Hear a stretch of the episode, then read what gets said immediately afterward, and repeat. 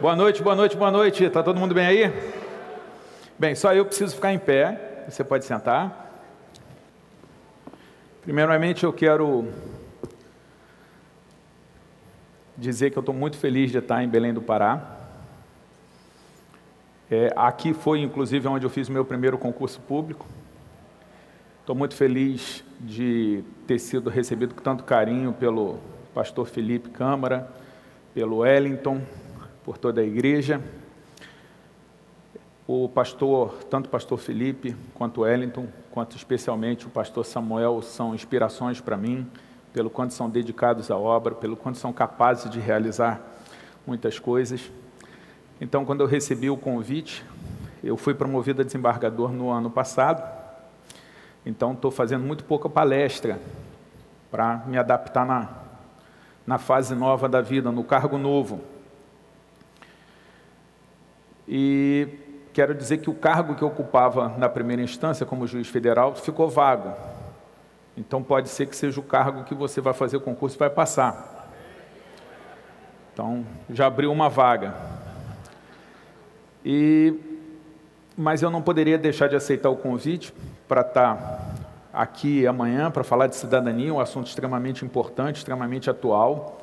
Um assunto que a gente tem que tomar cuidado, porque esse ano vai ser um ano com muita disputa, com muita polarização, e a gente tem que tomar cuidado para a igreja ser um lugar onde a gente não se preocupe é, se Jesus é de direita ou de esquerda, que a gente saiba que Jesus é do alto, está muito acima de direita e de esquerda e que a gente não deixe que isso atrapalhe o, os nossos compromissos maiores com a fé, mas também que não deixe a gente da gente ser e agir como um bom cidadão. Bem, então é uma alegria estar aqui para. Ah, obrigado, que legal. Nós estamos aqui com para amanhã, e eu sei o quanto que faz diferença no coração do pastor Felipe essa preocupação com os jovens, com a carreira profissional, com o crescimento profissional. Então, estou é, muito feliz de poder vir aqui conversar com vocês e quero dizer que o meu currículo é um currículo bonito, todo mundo considera um currículo de alguém bem sucedido, mas que, na verdade, o, a linha que eu tenho mais orgulho do meu currículo é de ser servo de Jesus Cristo, eu quero deixar claro que se não fosse Jesus Cristo, eu não teria tido força para passar no concurso, nem para fazer tudo isso aí que você viu é, no currículo. É, eu ainda não sou o que eu devia ser, a gente está sempre perseguindo, mas com certeza por causa de Jesus Cristo e da Bíblia eu sou um homem melhor, um marido melhor, um pai melhor, um irmão melhor, um profissional melhor, um juiz melhor. Eu faço parte do movimento negro já há mais de 20 anos. Muita gente olha para mim e fala assim: Mas William, não lhe falta algo? Eu digo assim: Não, meu irmão, é, eu estou aqui por causa de Jesus Cristo. E eu percebi que quando foi falando aquele monte de, de, aquele monte de primeiras colocações, algumas pessoas ficaram assim: Pô, esse cara é um louco, é um nerd, né? Só faz estudar. Eu quero deixar claro para vocês que antes de eu passar nesse monte de concurso, boa parte deles em primeiro lugar, eu fui reprovado no concurso para o Colégio Naval, justamente aqui em Belém. Eu estava tão nervoso que eu não lembrava nem do meu nome. Quando me deram a prova, tinha lá para botar o nome, eu não lembrava meu nome. Eu falei, não, William, essa eu sei. Eu, fica calmo que você lembra o nome, eu consegui lembrar o nome, talvez tenha sido a única questão que eu acertei. Depois eu fiz concurso para oficial de justiça e foi reprovado, fiz concurso para promotor de justiça e foi reprovado, fiz concurso para defensor público e fui reprovado, mas não desisti, persisti, fiz de novo para defensor público e fui reprovado de novo. Depois eu fiz concurso para juiz de direito e fui reprovado por poucos décimos, mas também não desisti. Estudei mais um ano e meio, depois de um ano e meio estudando, fiz novamente concurso para juiz e aí finalmente fui reprovado de novo. Além disso, várias garotas que eu quis namorar não me deram bola. Aliás, deixa eu dar uma, uma palavra de esperança que depois que eu passei no concurso, aumentou o número de garotas que me acham bonito. Então, se você se acha feio, ou se não é um problema de opinião, é a dura realidade que te aflige. Se você for feio mesmo, Não se preocupe que você passando no concurso, você tendo, feliz, eh, tendo uma carreira de sucesso, você vai ficar mais bonito. E a Bíblia diz isso. A Bíblia diz que o coração alegre formoseia o rosto. O coração alegre formoseia o rosto. E Jesus veio trazer felicidade para a gente, veio trazer vida abundante para a gente. E se tem aqui algum visitante que não é cristão, que, que, não, que pode até ser ateu e fala assim, pô, esse pessoal está falando Deus, Deus, Deus, Deus, fica tranquilo, porque o, o que eu vou falar hoje funciona até para ateu, funciona até se Deus não existir. Porque tem uma parte dos conselhos da Bíblia que são direcionados apenas a quem tem fé. Mas existe uma quantidade enorme de conselhos da Bíblia que funcionam para qualquer pessoa. Então, se você, se o sujeito é ateu, mas é um sujeito dedicado, estudioso, honesto, trabalhador, a Bíblia diz que o dedicado, honesto, trabalhador vai melhorar de vida. É um ensinamento da Bíblia. Então você tem o ateu que vai melhorar de vida, porque está seguindo ensinamentos bíblicos, mesmo sem saber, e você vai ter o cristão que a Bíblia foi lá e disse: olha, você tem que estudar, você tem que se dedicar, você tem que fazer a sua parte. Mas o sujeito não faz. Isso me lembra um sujeito que é, é, foi, foi, era lutador de boxe, aí foi para uma luta importante, chamou a mãe, e a mãe está vendo o sujeito lá apanhar, apanhar, apanhar, já está toda arrebentada, aquela cara igual do Rock 4, na, toda. E ela desesperada, achando que o filho ia morrer. Nisso ela vê um pastor, que também estava assistindo a luta. Ela corre até o pastor, agarra o pastor, fala: Pastor, ora pelo meu filho, pastor, ora pelo meu filho. O pastor, conduído com a situação daquela pobre mulher, disse para ela: Minha senhora, calma, eu vou orar pelo seu filho, mas ajudaria se ele desse uns socos. Eu quero dizer que eu todo dia, de manhã e de noite, quando eu acordo, eu oro quando eu vou dormir, eu oro, e eu sempre oro por quem já assistiu uma palestra a mim. Então, a partir de hoje, o resto da minha vida, eu vou orar por você duas vezes por dia. E eu acredito no poder da oração, mas vai ajudar muito se você der uns socos. E a Bíblia fala sobre como dar esses socos. O que eu quero dizer para você é que se eu estou hoje na posição que eu estou, não é o poder do William. A Bíblia fala em Deuteronômio, o Deuteronômio capítulo 8, quando você conquistar as riquezas, não diga a força do meu braço me conquistou essas riquezas, esse cargo, essa fama e esses resultados. Diga, o Senhor deu força ao meu braço para alcançar isso. Então estou querendo dizer para você, meu irmão, minha irmã, visitante, o Senhor deu força ao meu braço. E o interessante é que quando você fala o Senhor deu força ao meu braço, ensina uma coisa que o crente muitas vezes não entende. Tem crente que acha que Deus vai fazer tudo. Ele vai, ele ora e ele acha que a oração vai resolver tudo. Eu, eu já vi sujeito que foi fazer concurso e falou assim: Não, doutor William, não estudei nada, mas Deus é fiel. Mas o Senhor capacita os escolhidos, não escolhe os capacitados. Eu falei, meu irmão, você não entendeu nada da Bíblia. Se você ler a Bíblia, você vai ver que você precisa estudar. Então tem gente que acha que Deus tem que fazer tudo.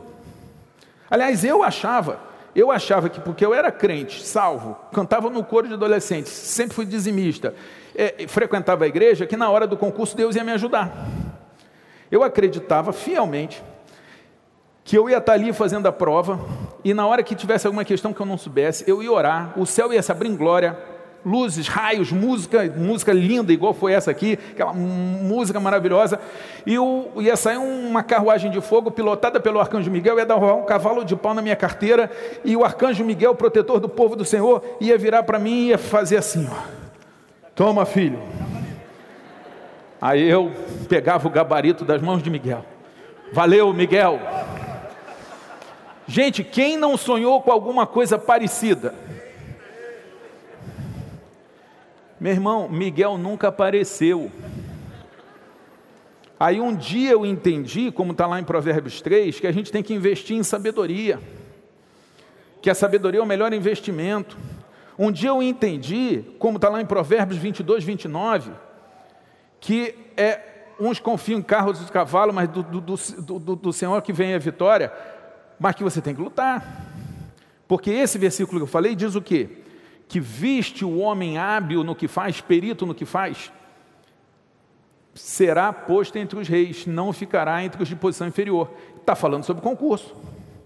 Viste o concurseiro hábil no que faz concurso, ele vai para o topo da lista de classificação, não ficará entre os de posição inferior. Pronto. Mas isso serve para palestrante, isso serve para cozinheiro, isso serve para tudo. O dia que eu entendi que a Bíblia fala que uma parte é comigo, eu comecei a estudar. Porque nessa última vez que eu fui reprovado mais uma vez, eu não desisti. Mas tive vontade de desistir. Aliás, chegou uma hora que eu desisti mesmo, confesso para os irmãos. Eu virei e falei assim: não aguento mais, não aguento mais tanta matéria, não aguento mais tanta pressão. Quer saber? Estou fora de concurso. Vou cuidar das fazendas de minha mãe, vou cuidar da metalúrgica de meu pai, porque eu não aguento mais isso. E meus irmãos, esse plano teria dado certo se mamãe tivesse alguma fazenda. Esse plano teria dado certo se papai tivesse uma metalúrgica, mas não tinham. O dinheiro era contadinho. Eu lembro que eu ia para a pizzaria, pedia pizza de mussarela, dizia que gostava de pizza de mussarela. Mentira, irmãos. Eu gosto da portuguesa, mas a diferença de preço já me tirava do jogo. Depois que eu passei no concurso, eu chego, eu peço E, pego a portuguesa com extra. Sou traumatizado. Quantos extras tem? Três? Eu quero três extras. Glória a Deus, é isso aí. O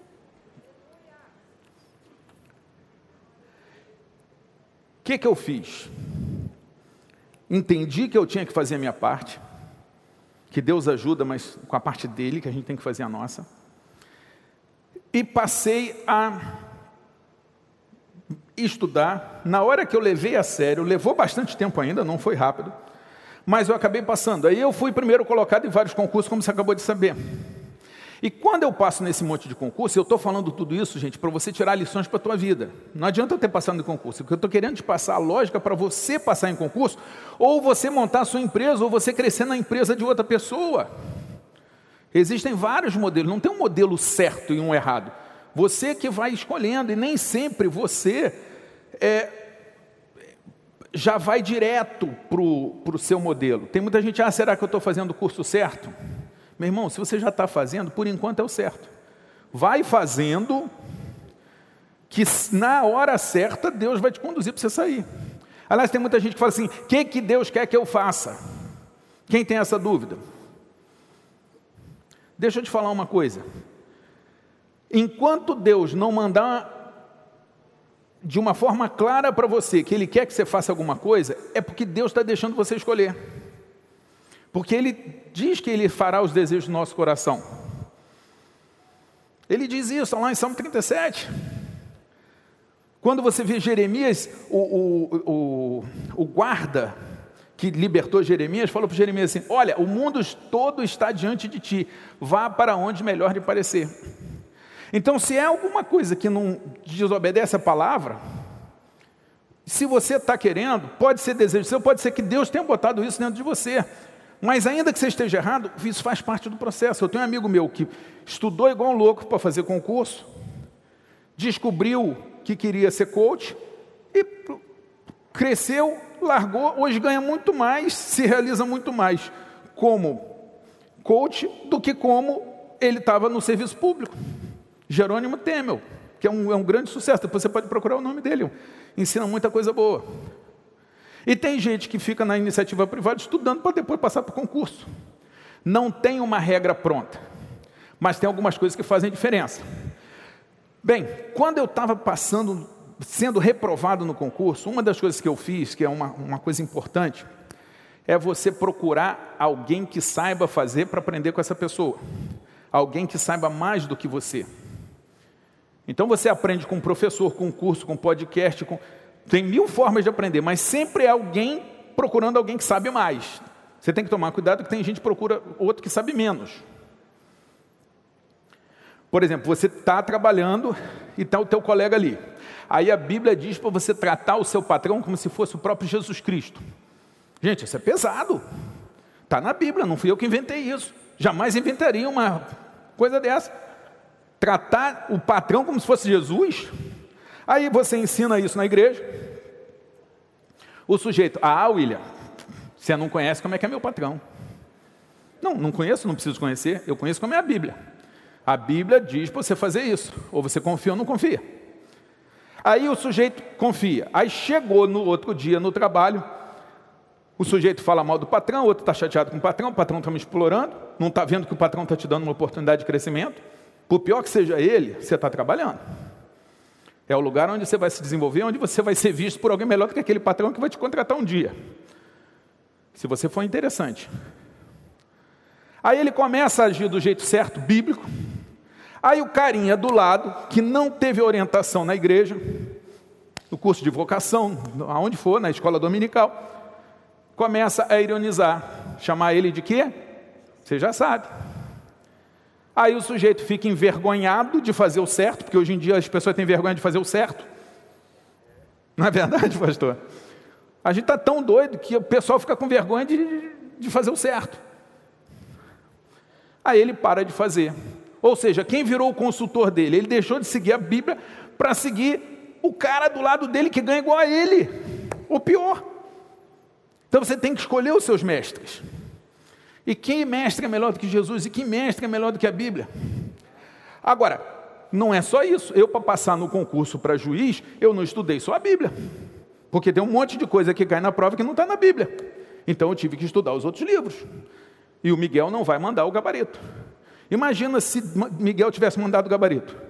Imagina se a cada audiência, a cada decisão, Miguel tivesse que vir fazer o trabalho por mim. Não tem graça.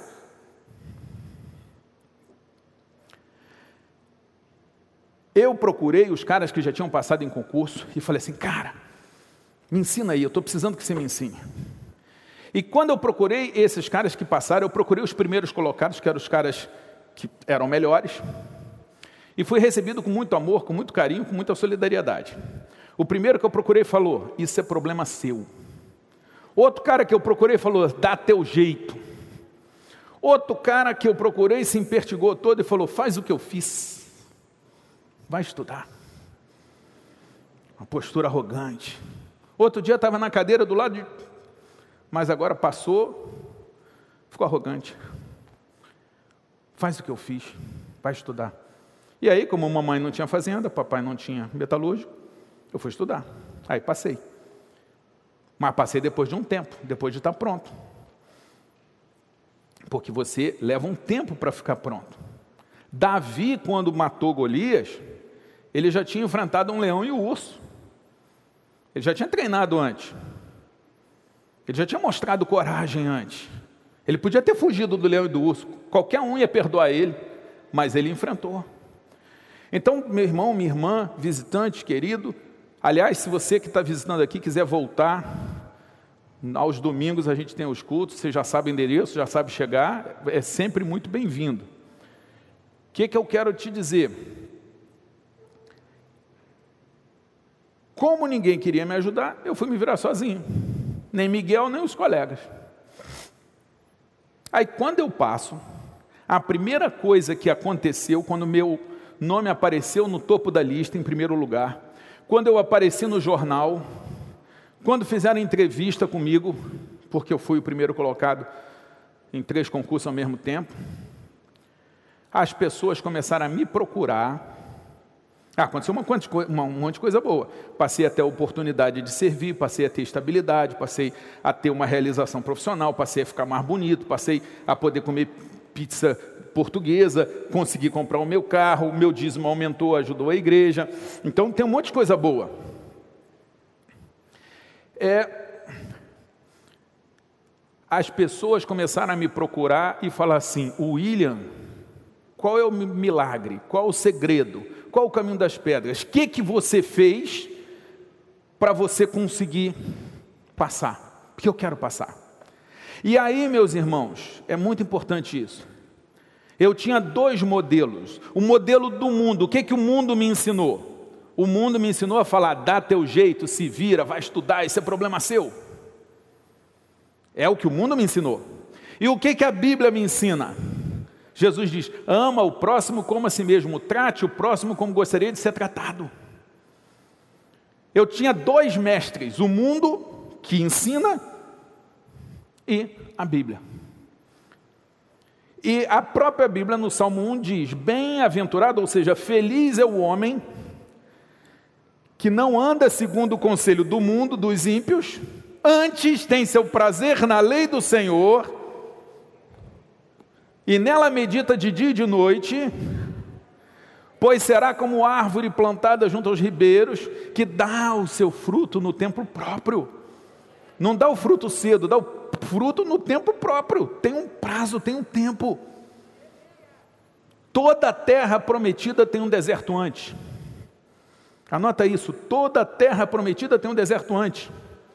Às vezes você está no deserto porque ele faz parte da jornada. Às vezes você está no deserto porque você não usou o mapa, fez besteira, está no deserto porque quis. O sujeito traiu a esposa.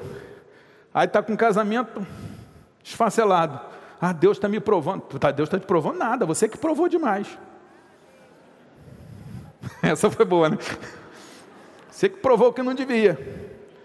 Então a gente tem que tomar cuidado para não usar nem Deus nem o diabo como desculpa. O diabo está me tentando. Não, meu irmão, não precisa nem diabo, você está fazendo o que você quer.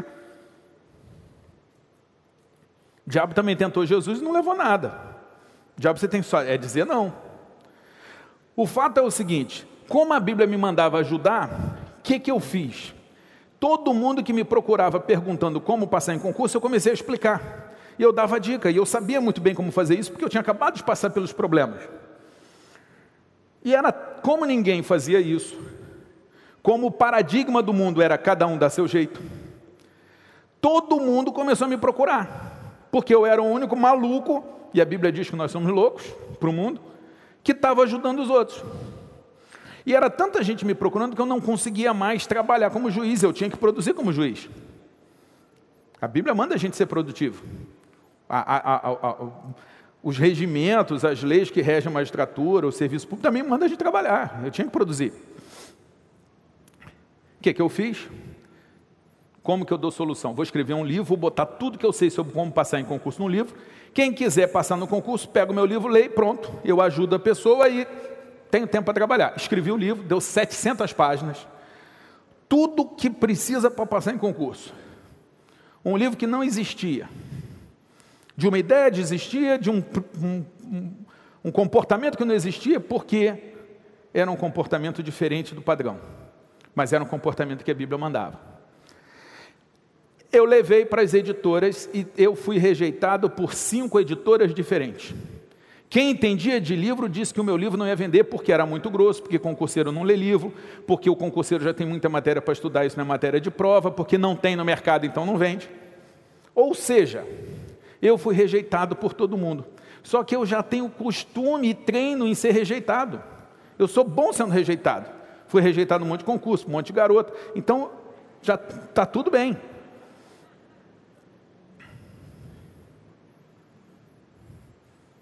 A minha esposa, primeira vez que eu chamei ela para sair comigo, ela disse não. Falei, não tem problema.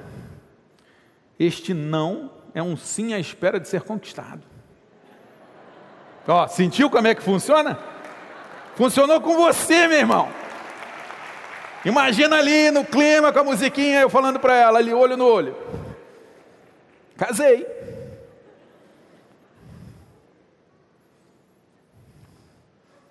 Inclusive usei teologia e física quântica.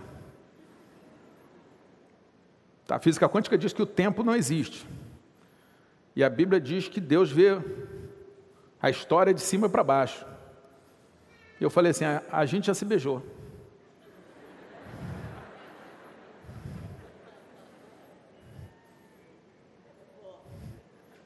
Que a gente já se beijou, eu sei. Está na história da humanidade, eu só não sei a data.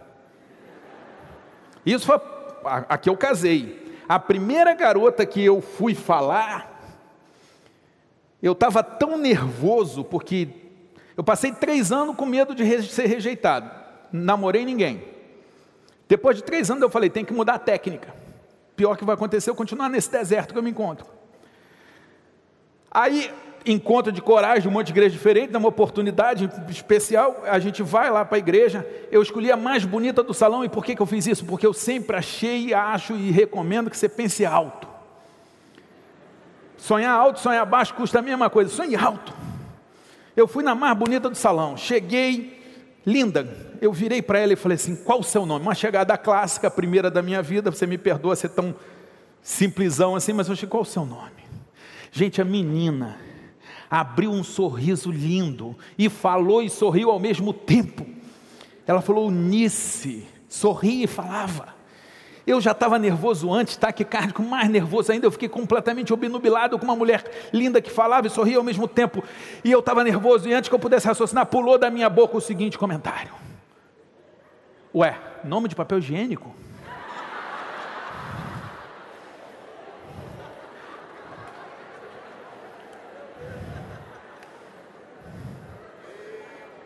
Não sei se, se, vocês conhecem, mas tem um papel higiênico Nice, era o mais famoso. Agora eu falou Nice mesmo, saiu. Sorriso de Nice desfez. Nice virou-se de costas e partiu.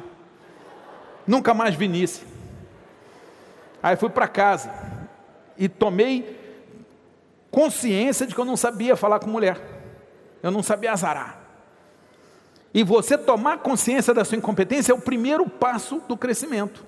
Quando você deixa de achar que você é o rei da cocada preta e da cocada branca, e você fala, eu preciso estudar, eu preciso melhorar. Então, às vezes, você ser demitido, a empresa quebrar, o relacionamento está ruim, o concurso você não passar, é uma chance que a vida está te dando de você falar assim: eu preciso melhorar. Então não é ruim, se você conseguir aprender com erro, o erro não é só erro, o erro também é parte do processo de crescimento. Eu já falei, fui rejeitado por um monte de garota. Hoje eu sou extremamente feliz no casamento. Deu certo. Fui reprovado um monte de concurso, mas passei em um, era o suficiente. Teve um monte de livro meu que não deu certo, um monte de palestra minha que não gostaram. Você não pode desistir com o fracasso. Porque o fracasso é uma fotografia, não uma pessoa, é um momento, é um resultado, não uma pessoa. Então, se você está perdendo, é porque você não se preparou o suficiente. Eu também perdi várias vezes. Olha só, da Nice para Nayara, concorda que teve uma evolução? Mas por quê? Porque eu tomei, eu tentei, eu me arrisquei, eu passei vergonha, mas eu fui lá. Porque eu não desisti, porque eu fui estudar, que eu fui aprender, porque eu tentei de novo, até conseguir, melhorando a cada vez. Isso funciona para qualquer coisa. Então você precisa saber: ah, o, mundo vai dizer isso, o diabo vai dizer isso para você, teu pai ou tua mãe que não deviam dizer isso, talvez diga isso para você, o teu patrão que não devia, mas talvez diga, o teu professor que não deveria fazer isso, mas vai ter professor que vai dizer que você vai ser um fracasso. Ministro André Mendonça, ministro do Supremo Tribunal Federal, terrivelmente evangélico, foi escolhido agora. Ele conta, ele chegou na escola, a professora, professora perguntou de onde ele era, ele falou de tal, tal bairro, ele falou, de lá só tem gente burra. Olha só, cara, a professora devia ser a pessoa para animar, para incentivar. E o que, que ela fez? Pisou no sujeito. Mas hoje ele é ministro. Espero que a professora lembre dele. O que, que eu quero te falar? A Bíblia diz claramente que o valente é que conquista a vitória. Quem se esforça é que é capaz de conseguir. A Bíblia diz que quem quebra pedras se arrisca, quem quebra pedras se machuca, quem corta lenha se arrisca, ou seja, se for quebrar pedra, vai se machucar. Vai vir lá um pedacinho de pedra, vai te cortar. Você vai cortar é, é, é, lenha, pode ter um, um animal, uma aranha, uma cobra, alguma coisa assim. Mas se você quiser fazer uma churrasqueira, ter um bom churrasco, você vai ter que quebrar pedra e você vai ter que arrumar lenha. A vida é assim: tem gente que tem medo de se ferir, de se arriscar, e não tem o churrasco, e tem gente que tem. A Bíblia diz em Provérbios 14, 4: não havendo é, é, bois, o estábulo fica limpo, mas pela força do boi a abundância de colheita. Se fosse uma linguagem atualizada, diria para o agricultor: Não havendo trator, você não tem problema com manutenção, com óleo diesel, com tudo isso. Mas a colheita vai ser menor do que se você usar o trator. O que eu quero dizer para você é: se você quiser uma vidinha fácil, segura, sem sofrimento, sem ralação, sem é, é, é, é dedicação, sem pagar um preço, ok, é a sua vida. Mas também vai ter uma colheita pequena. Então, tem hora que Deus faz o milagre, gente. Eu já tive caindo de um muro, veio uma mão e me colocou de volta no muro, milagre. A minha filha tinha uma doença incurável. Uma doença incurável, progressiva. A gente orou, Deus disse, vai ser curada. Quando ela foi começar o tratamento, estava curada. Milagre. Deus faz milagre. Eu queria um nome para o meu filho, a minha mulher queria outro. E porque ela seguiu lá o Novo Testamento, falou: Você é o líder do casal, escolhe você. Milagre. Deus abrindo o mar vermelho. Só que teve dois dias depois, pastor Felipe, Wellington. Dois dias depois eu vou, aí vem um profeta e diz para minha mulher: Deus tem um recado para ti. Você vai ficar grávida em breve, vai ter um menino, vai ser varão, vai ser pregador da palavra, vai ter olho azul, ela gosta de olho azul. E o nome dele vai ser Lucas, o nome que ela tinha escolhido. Ela vem emocionada, achando que eu tinha mudado de ideia, achando que tinha havido um milagre. Irmãos, eu chamei o, o, o, o pastor, o profeta, e eu falei, me conta isso aí. Aí ele falou a mesma coisa para mim. O que, que eu fiz? Sim, senhor. Deus quer o nome que ela queria, então está escolhido. Deus me atropelou, total. Milagre. Deus honrou a posição da minha mulher. Que coisa fantástica. Que coisa fantástica, gente. A minha mulher não quis brigar. E Deus falou: Minha filha, gostei da tua atitude. Você foi legal? Agora eu mando nesse garoto. Espera aí que eu me resolvo com ele. E foi interessante que o segundo filho, quando ela ficou grávida, ela veio discutir o um nome. Eu perguntei: Que nome você está pensando? Aí ela, Samuel. Eu falei: Graças a Deus que é um nome que eu acho lindo, porque eu não quero passar essa vergonha duas vezes.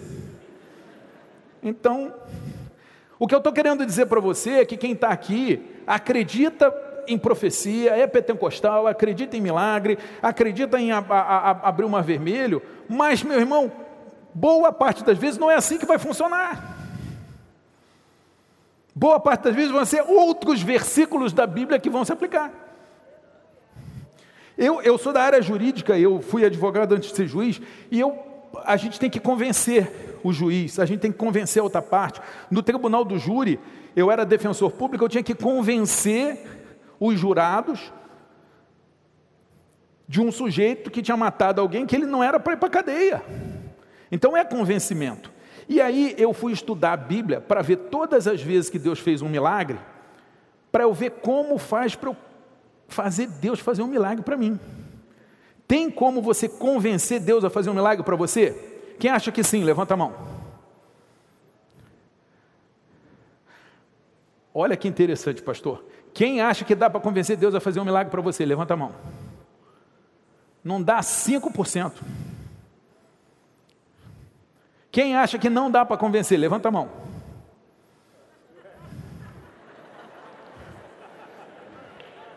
Quem não votou, levanta a mão, só pelo exercício. Olha só, vocês deixam de ser medrosos. Não deixa de me responder. Ninguém aqui está sendo acusado de crime, ninguém tem direito a ficar em silêncio, né? Quem acha que dá para convencer Deus? Levanta a mão. Ah, melhorou, obrigado. Quem acha que não dá para convencer Deus? Levanta a mão. Agora a resposta ficou mais pentecostal. Gente, eu fui estudar na Bíblia todos os milagres que teve na Bíblia, o que, que aconteceu antes. Sabe o que, que eu descobri? Que Deus faz milagre normalmente em quatro situações. A primeira, Deus faz milagre quando os servos estão trabalhando. Dificilmente Deus vai procurar o cara dormindo para fazer milagre. O cara descansado para fazer milagre. Olha só, Moisés estava conduzindo o rebanho de seu sogro quando Deus apareceu na sarça ardente. Eliseu estava arando a terra com doze parelhas de bois quando foi chamado para servir o profeta Elias. Davi pastoreava as ovelhas de seu pai quando Samuel mandou chamá-lo. Pedro e seus amigos estavam lavando as redes num dia que não tinha dado pesca para pescar de novo, porque não tinham desistido, quando Jesus apareceu. Então Deus faz mais milagre para quem trabalha. Eu vou trabalhar. Deus gosta de gente trabalhando. Deus também procura quem pede. Você vê, o que, que Jesus disse em Lucas 4, 27? Muitos leprosos havia em Israel no tempo do profeta Eliseu e nenhum deles foi purificado, senão Naamã, o Ciro, porque ele pediu. Você vê que mesmo o cego de Jericó, estava todo mundo pedindo esmola. Mas o cego de Jericó foi diferente dos outros cegos pedindo esmola. Por quê? Porque ele começou a gritar: Jesus, filho de Davi, tem misericórdia de mim. Então, você tem que pedir. Olha só, meus irmãos, isso vale para o ateu também. O ateu tem que trabalhar, o ateu tem que pedir o que quer.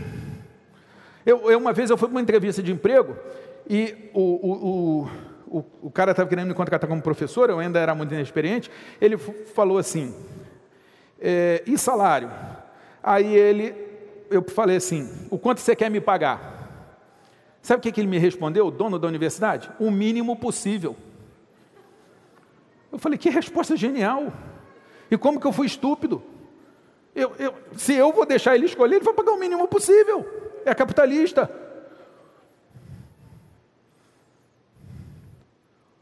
Aí Deus me abençoou na hora e falou: bem, então vai dar para a gente chegar a um acordo, porque eu quero que você me pague o máximo possível. Vamos fazer pela metade. Mas olha só, você tem que saber o que você vai pedir. O que, que você quer. A Bíblia diz o quê? Sem visão o povo perece. Se você não tiver uma visão, se você não tiver um sonho, se você não tiver um projeto, se não tiver algo que você quer muito, você vai perecer. Sua vida profissional vai perecer. Sem visão o povo perece.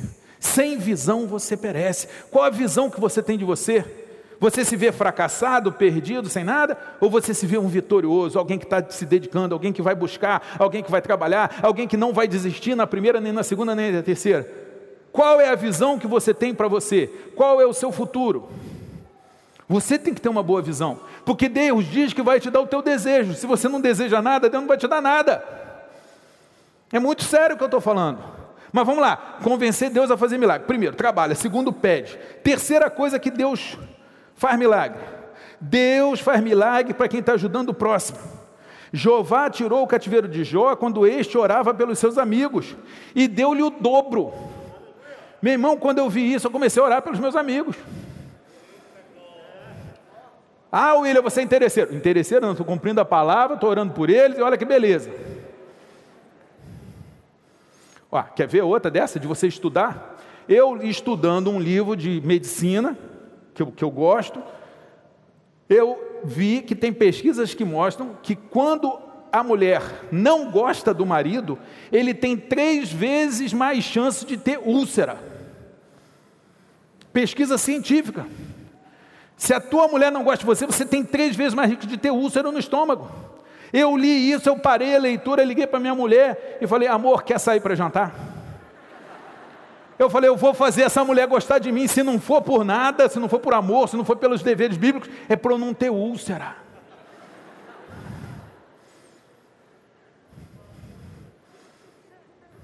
Você está rindo? Ciência.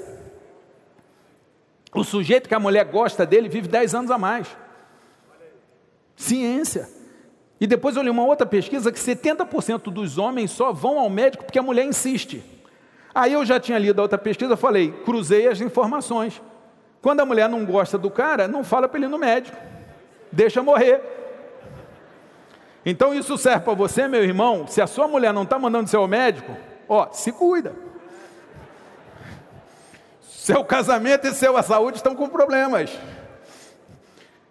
Qual é a quarta coisa que convence Deus?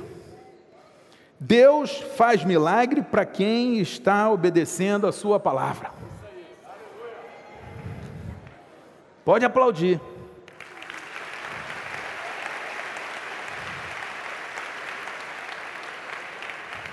Estão aplaudindo a palavra, não a mim. Olha aqui que diz João 14: Se alguém me amar, guardará a minha palavra, e o meu Pai o amará, e viremos a ele e faremos nele morada. Quem não me ama não guarda as minhas palavras. Ora, a palavra que estás ouvindo não é minha, mas do Pai que me enviou. Então, meu irmão, eu te digo, tem como convencer Deus a fazer um milagre para você. Faça essas quatro coisas que milagres vão acontecer. Aliás, o primeiro milagre é quando você muda. Nick Vujicic, irmão nosso cristão, não tem braço nem perna.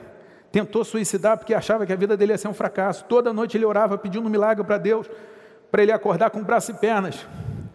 Um dia ele falou: Deus não vai fazer o milagre, Deus quer que eu seja o milagre. E aí que a vida dele começou a mudar. Então, tem situações, meus irmãos, que Deus vai mudar a sua história, vai mudar as circunstâncias, mas tem coisas que Ele não vai mudar porque Ele quer que o milagre seja você. Ele quer fazer você crescer. O que, que eu quero te dizer? Erros que a gente comete. Primeiro, acreditar que querer melhorar de vida é errado. Não é errado. Ser egoísta é errado. Mas querer melhorar não é errado. A Bíblia fala disso. Supervalorizar a fama, o sucesso material, é errado. Esperar que Deus faça tudo, está errado. Achar que Deus não vai fazer nada, está errado. Ficar contando com máxima de autoajuda, essa aí, de Deus é fiel e tal. Meu irmão, Deus é fiel à palavra dele. Deus é fiel a nós, é, mas dentro da regra da palavra. Se você não estudar, você não vai passar.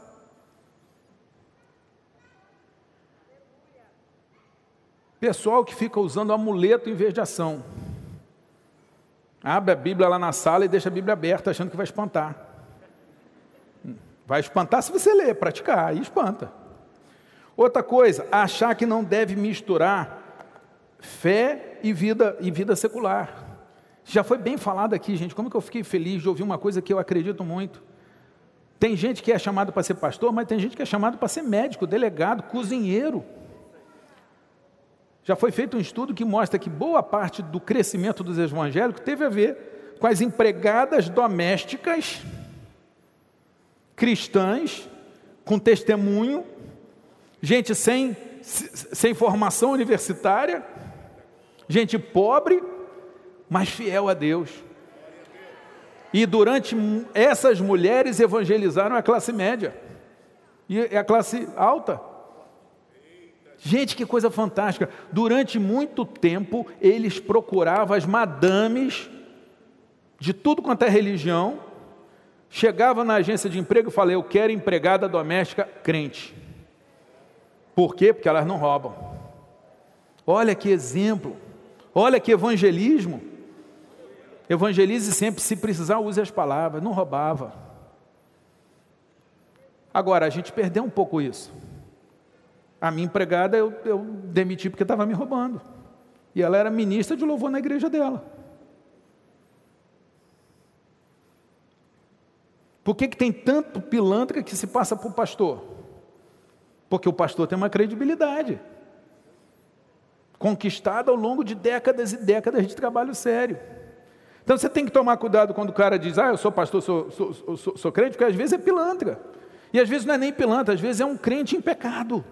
É um crente que, que Deus ainda não, não desceu o chicote torcendo para ele se acertar. Mas se não se acertar, vai ter uma hora que Deus vai disciplinar. E graças a Deus que Deus disciplina a gente, porque a gente tem pai. O que, que eu quero falar com você? Como a Bíblia fala que você tem que ter coragem, e a Bíblia também fala que a gente tem que fazer pergunta. É a lei do feedback. Jesus perguntava: Quem dizem que eu sou? O que que você quer? Olha só como Jesus fala. Jesus falava: O que que você quer? Ele chega para o cego de Jericó e fala: O que que você quer? Se fosse um cego mal educado, igual a gente tem mal educado, ué, não está vendo não? Eu que sou cego.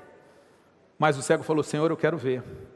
Mas por quê? Porque Jesus sabe que sem visão nada acontece.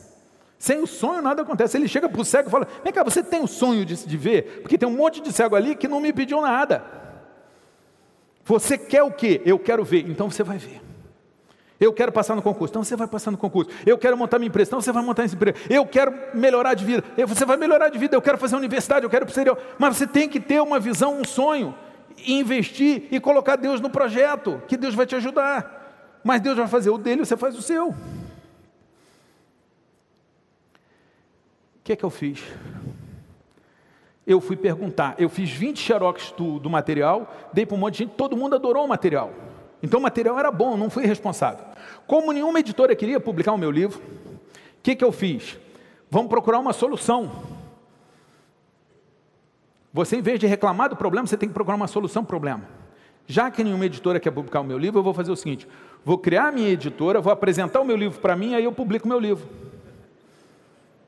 Foi o que eu fiz, criei minha editora, eu era o único funcionário, eu era o dono único funcionário, a editora não tinha dinheiro, mas eu era dono da editora, era eu que mandava na editora. Apresentei o livro para mim, fiquei na dúvida, mas acabei publicando meu livro. Aprovei meu livro para publicação. Esse livro. Como passar em provas e concurso.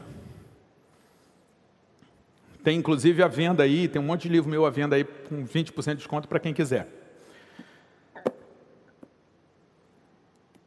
Este é o livro que foi rejeitado por todas as editoras porque não ia vender mas foi um livro feito em cima da palavra de Deus, de princípios bíblicos. Olha, este livro me deu sucesso na vida profissional, secular, no mundo, na universidade, nos cursinhos, e eu todo baseado na Bíblia. Eu ensino Bíblia aqui? Não, eu cito a Bíblia várias vezes, quando pertinente, mas não é um livro sobre teologia. É um livro sobre como passar em concurso. Mas eu fiz por amar o próximo, para fazer pelo próximo o que eu gostaria que o próximo fizesse por mim, fazendo perguntas antes e tendo coragem. Muita gente riu do meu livro. Esse livro custa, acho que 150 reais, alguma coisa assim. Um desconto vai para 120, alguma coisa assim. Eu já vendi 200 mil exemplares. Eu ganho 15 reais por livro. Quanto que eu ganhei aqui? Ah, dinheiro, livro não dá dinheiro? Dá. Eu moro num apartamento de frente para o mar que eu comprei com um livro, com dinheiro que eu ganhei com esse livro, o livro que não ia vender, mas feito sob princípios corretos. Aí tem gente, William, você mora em cima desse livro então? Não, meus amores, eu moro em cima desse livro. Porque foi esse livro que me fez escrever esse livro.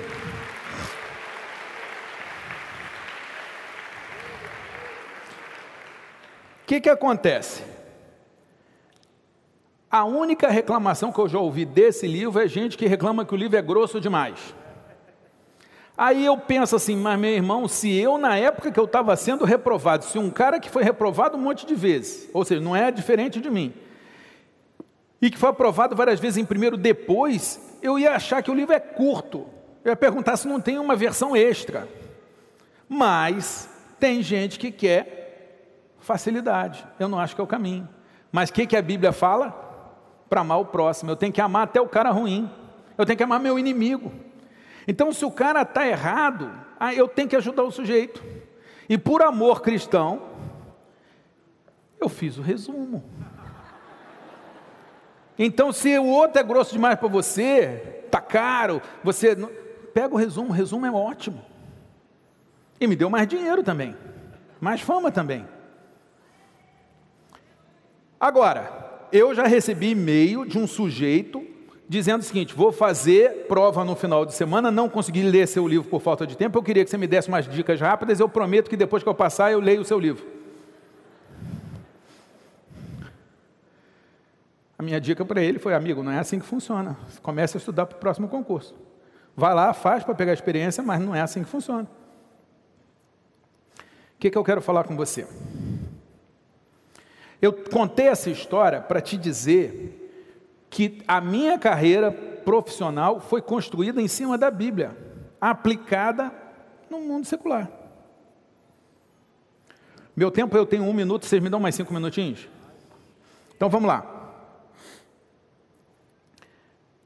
Eu sou muito premiado como juiz por produtividade.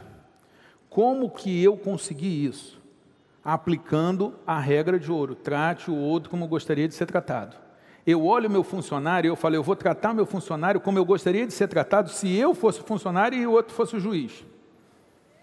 Eu olho para o sujeito que chega lá no balcão da, da vara Agora mudou, mas sempre o sujeito chegava no balcão, eu olhava para ele e falava: Eu vou tratar ele como eu gostaria de ser tratado. Se eu fosse a parte com o processo, eu queria que o juiz me tratasse. Não é chutar problema, não é recusar trabalho, não é fazer corpo mole. Eu vou fazer pelo outro que eu queria que o outro fizesse. Sabe por quê? Porque a Bíblia fala para eu tratar o próximo como eu gostaria de ser tratado. Isso serve para tudo, serve para casamento. Gente, é meio louco, mas eu trato minha mulher, eu falo assim: como é que eu gostaria se eu fosse mulher que o meu marido me tratasse?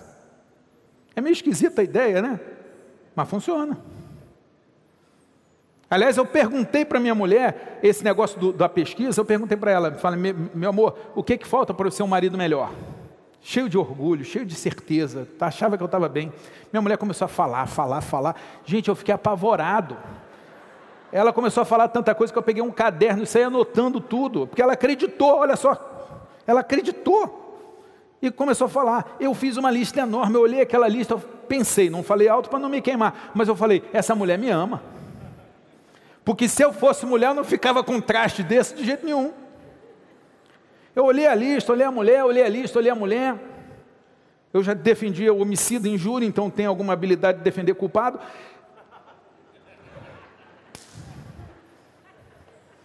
Eu virei para ela e falei: meu amor, eu quero te dizer o seguinte: você é a mulher da minha vida, você é um presente de Deus para mim, você merece um marido melhor. Cara, se era a noite que ela ia comunicar que queria se divorciar, eu tenho certeza que ela não ia comunicar aquele dia, porque ela ia ficar na dúvida se eu ia cumprir ou não. Nem que fosse pela curiosidade, ela ia ficar. Eu virei para a lista e falei: meu amor, escolhe três coisas aqui. Eu vou começar com essas três coisas, quando eu tiver bom nelas, eu vou pegar mais três. E depois mais três. E você sabe que funcionou? Ela diz que eu sou o melhor marido do mundo. Tudo bem, tem a boa vontade cristã, tem o amor cristão, aquele negócio todo. Mas eu passei a vergonha de perguntar. Se você perguntar para o seu patrão o que, é que você pode fazer para ser um funcionário melhor, dependendo do patrão, isso vai te custar muito caro, porque ele vai tirar mais o couro ainda. Mas eu te garanto uma coisa: você vai sair um funcionário melhor. Que vai, vai. E ele vai ficar impressionado. Se tiver que mandar alguém embora, não vai ser você. E à medida que você for praticando, vai ter uma hora que, se tiver que promover alguém, vai ser você. Porque você é diferenciado. Mas tem um custo. Tem um preço. Um preço que você tem que pagar. E se você achar que não tem condição de pagar, fala: Jesus me ajuda. Jesus me dá força. Jesus, eu não consigo por mim, mas pelo Senhor eu vou fazer, porque eu quero, eu quero agradecer ao Senhor por tudo que o Senhor fez por mim. Que, que eu quero resumir para você? Muito rapidamente. Se você for em Provérbios 29, 18, vai estar não havendo profecia em umas traduções e em outras traduções não havendo visão, o povo se corrompe. Mas quem guarda a lei, esse é feliz. Qual é a lei? A lei de Deus. Se você for em Provérbios capítulo 3, você vai ver tudo que a Bíblia fala sobre sabedoria. Se você for em Josué capítulo 1, você vai ver o seguinte: você quer ser próspero, você quer ser bem-sucedido, seja forte e corajoso, tem que ter coragem e siga tudo que esse livro diz. Foi assim que eu cheguei onde eu cheguei e foi assim que eu e escrevi dois livros. O pessoal começou a me perguntar: como é que faz para ter sucesso? Assim como me perguntaram o que fazer para passar em concurso, eu escrevi o Como Passar, eu escrevi, junto com Rubens Teixeira, dois livros: 50 Leis do Sucesso.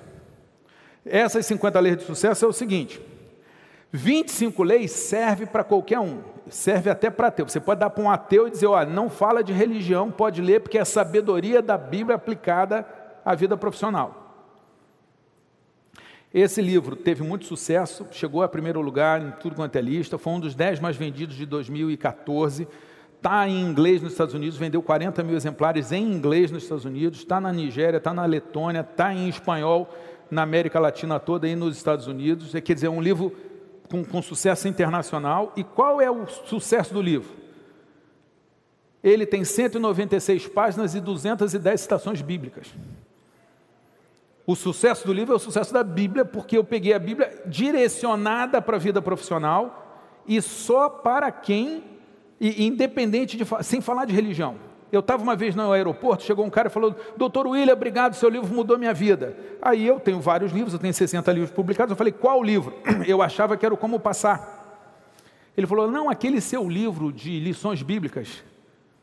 Ele falou que o patrão dele patrão, gerente, disse que ele era o pior funcionário que ele estava com a batata dele assando para ele. Então, ele foi numa livraria, ele me contou isso. Ele foi numa livraria, pediu um livro para melhorar, que não queria ser mandado embora. Deram esse livro, ele leu. Em três meses, ele disse que o patrão, o gerente, chegou para ele e falou o seguinte: Olha, não sei o que, que houve, mas você tá, hoje é o melhor funcionário da firma. Em três meses, seguindo a Bíblia. Aí eu falei: Ah, que legal, cara, obrigado por me contar. E você já leu o outro, que é o Sociedade com Deus? Aí ele falou: Professor, eu comprei o livro, comecei a ler, mas não gostei, porque o senhor fala muito de Deus, e eu sou ateu. Gente, olha só. Aí eu falei: Não, cara, mas o, o título de Sociedade com Deus, meu irmão, desculpe. Aí ele: Não, achei que fosse uma metáfora. Não, não, não, esse é o Deusão mesmo, lá de Israel e tal. Aí eu fiquei, até hoje eu oro por ele, para que ele pegue o melhor da Bíblia, que o melhor da Bíblia é a salvação, é Jesus, é a intimidade com Deus. Mas enquanto ele não faz isso, a Bíblia já ajudou ele, ajudou a desfazer as obras do diabo. E ele mudou a sua opinião sobre a Bíblia. A Bíblia deixou de ser um livro obsoleto para ser um livro que curou a vida dele. Porque esse segundo livro é para crente. Esse segundo livro fala de oração. Nesse livro aqui fala: olha, a Bíblia diz para você dividir lucro. Quem cuida da figueira deve comer do seu fruto. Cara, que legal isso. Todo prêmio que a vara recebe, eu não digo que o William ganhou o prêmio, eu digo o quê? A equipe ganhou o prêmio. O pessoal sente participante. Isso qualquer um pode fazer. Quando a editora tem lucro, a gente pega uma parte do lucro e dá para o funcionário. Olha, obrigado, isso aqui pode. Eu não preciso de lei para distribuir lucro. Eu distribuo lucro porque a Bíblia fala para eu distribuir lucro. Mas se você estudar isso, o ateu pode fazer isso, que está tá, tá beleza. Agora, a Bíblia também fala para quando você vê o necessitado, você tirar daquilo que pode lhe fazer falta. Está lá em Isaías 58. Dado que vai te fazer falta, que Deus vai honrar a tua atitude, a tua fé, e vai te dar saúde. Para seguir isso, o sujeito tem que acreditar em Deus. Então, são 50 que, que eu queria dizer para você, já para encerrar? Eu tenho uma Bíblia de estudo que eu sou autor, não está à venda aí, você acha pelo meu site, tá? São 1.200 páginas de Bíblia, 700 páginas de estudo, falando de vida profissional. Tem essa palestra aqui, Como Passar em Concurso. Se você procurar é, é, como passar em concurso descomplica, tem uma palestra que já foi assistida por mais de 3 milhões de pessoas, que eu vou item por item ensinando a passar em concurso. Então, se você está fazendo faculdade, tu vai fazer TOEFL, vai fazer concurso, é uma palestra de graça para você. Se você for no meu site, williamdouglas.com.br, o William Douglas, você já sabe, é meu nome, .com.br barra cortesias. Você vai ver a capa do 25 leis. Tem uma palestra sobre isso lá. Você vai ver a capa do Sociedade com Deus, tem uma palestra lá sobre isso. Se você quiser, ele está à venda ali. Você compra e lê, o conteúdo é maior. Se você está na dúvida, quer testar primeiro, vê o vídeo. Se você não quer comprar o livro, mas quer ver a palestra, vê o vídeo. Tá? Eu gostaria de falar mais, mas eu já estou chegando a uma hora, me deram 45 minutos, eu já estou chegando a uma hora eu quero pedir desculpas por passar do tempo e a morosidade do judiciário, mas eu quero mais uma vez dizer para vocês que nenhum sucesso na terra vai durar mais do que 100 anos. Então, o maior sucesso que você pode ter é ser salvo, é aceitar Jesus como Salvador.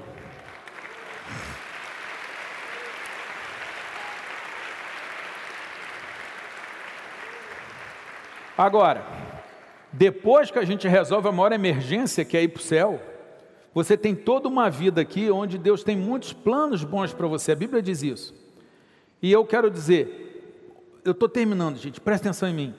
Deus tem planos maravilhosos para você. Deus vai te levar para um lugar muito maior do que você pode imaginar. Mas Deus quer que você venha junto, que você participe disso. Ele não vai jogar do céu. Quando está no deserto, Deus joga comida. Mas quando tem um lago, Ele fala: vamos pescar junto. Então eu quero convidar você, isso tem muito a ver com esse projeto que é o Vocação, isso tem a ver com a Bíblia, tem a ver com a igreja, tem a ver com a Assembleia de Deus. Você precisa ter um sonho, ter uma visão e falar: Deus, me ajuda nessa visão. Ah, eu não tenho visão. Cria uma. É isso que eu queria dizer para você e eu quero te dar a oportunidade. Está todo mundo sentado. Você pode ficar sentado tranquilo. Se você se levantar agora, isso vai ser um sinal externo para o teu interno. É um sinal exterior para o teu interior. É um sinal espiritual também. Se você se levantar, você vai estar dizendo para Deus e para o mundo espiritual o seguinte: eu entendi que Deus quer que eu tenha uma visão e que Ele vai me ajudar nessa visão, que Deus tem um propósito e eu quero fazer isso, eu quero seguir esse livro, eu quero entender esse livro, eu quero estudar esse livro e eu quero ser esse embaixador, esse, essa carta escrita de Cristo, eu quero ser alguém diferente. Não é só para ter sucesso. Sucesso é legal, dinheiro é legal, claro. Mas é mais do que isso. É a pessoa olhar e falar assim, cara, que coisa bacana. Essa pessoa me ajudou, essa pessoa fez diferença na minha vida. Essa pessoa me apresentou Jesus, como falou o pastor Felipe agora, Natanael.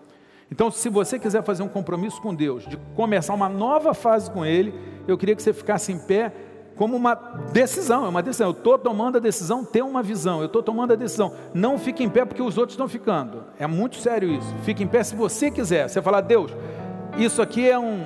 Eu estou te dando a chave da minha vida profissional. Estou te dando a chave do meu futuro. Estou te dando a chave do meu sonho. Vamos orar? Senhor Deus, nós queremos te agradecer por esses momentos aqui, por culto maravilhoso, Senhor. Que linda a música, que linda a, a, a, peça teatral, Senhor. Que palavras boas, que palavras boas de cada pessoa que falou aqui, que palavra boa, Senhor, do, do teu servo, Senhor, cantando para ti. Pai, em nome de Jesus, queremos te agradecer as ofertas que foram entregues. Multiplica, Senhor, a fidelidade dos teus servos. Pai, muitas pessoas estão aqui e eu quero te pedir que tu abençoes cada uma delas em pé ou sentadas, que tu toque na vida, que nenhuma saia daqui, Senhor, sem a graça, sem que o teu Espírito tenha falado ou possa falar, possa tocar. E agora, especialmente pelos que estão de pé. Pai, eles estão fazendo uma profissão de fé. Eles estão tocando no teu manto, Senhor. Eles estão dizendo: Jesus, tem misericórdia de mim. E como tu não lança ninguém em rosto, como tu ouve todo o que te procura, como tu és um Deus misericordioso, e como nós pedimos em nome de teu filho Jesus, toque em cada um aqui, ajuda, Senhor, que hoje comece um novo tempo, uma nova fase na vida de cada um, na vida profissional de cada um, na vida afetiva de cada um. Que eles possam, Senhor, ler a tua palavra, praticar a tua palavra, falar contigo, ouvir o Espírito Santo é o nosso pedido. Abençoa cada um, protege, guarda, guarda essa igreja, a sua liderança, guarda cada um, Senhor, do mais alto ao mais humilde. Abençoa teu povo, abençoa o nosso país. É essa, Senhor, a nossa oração e nós fazemos em nome do teu filho Jesus. Amém.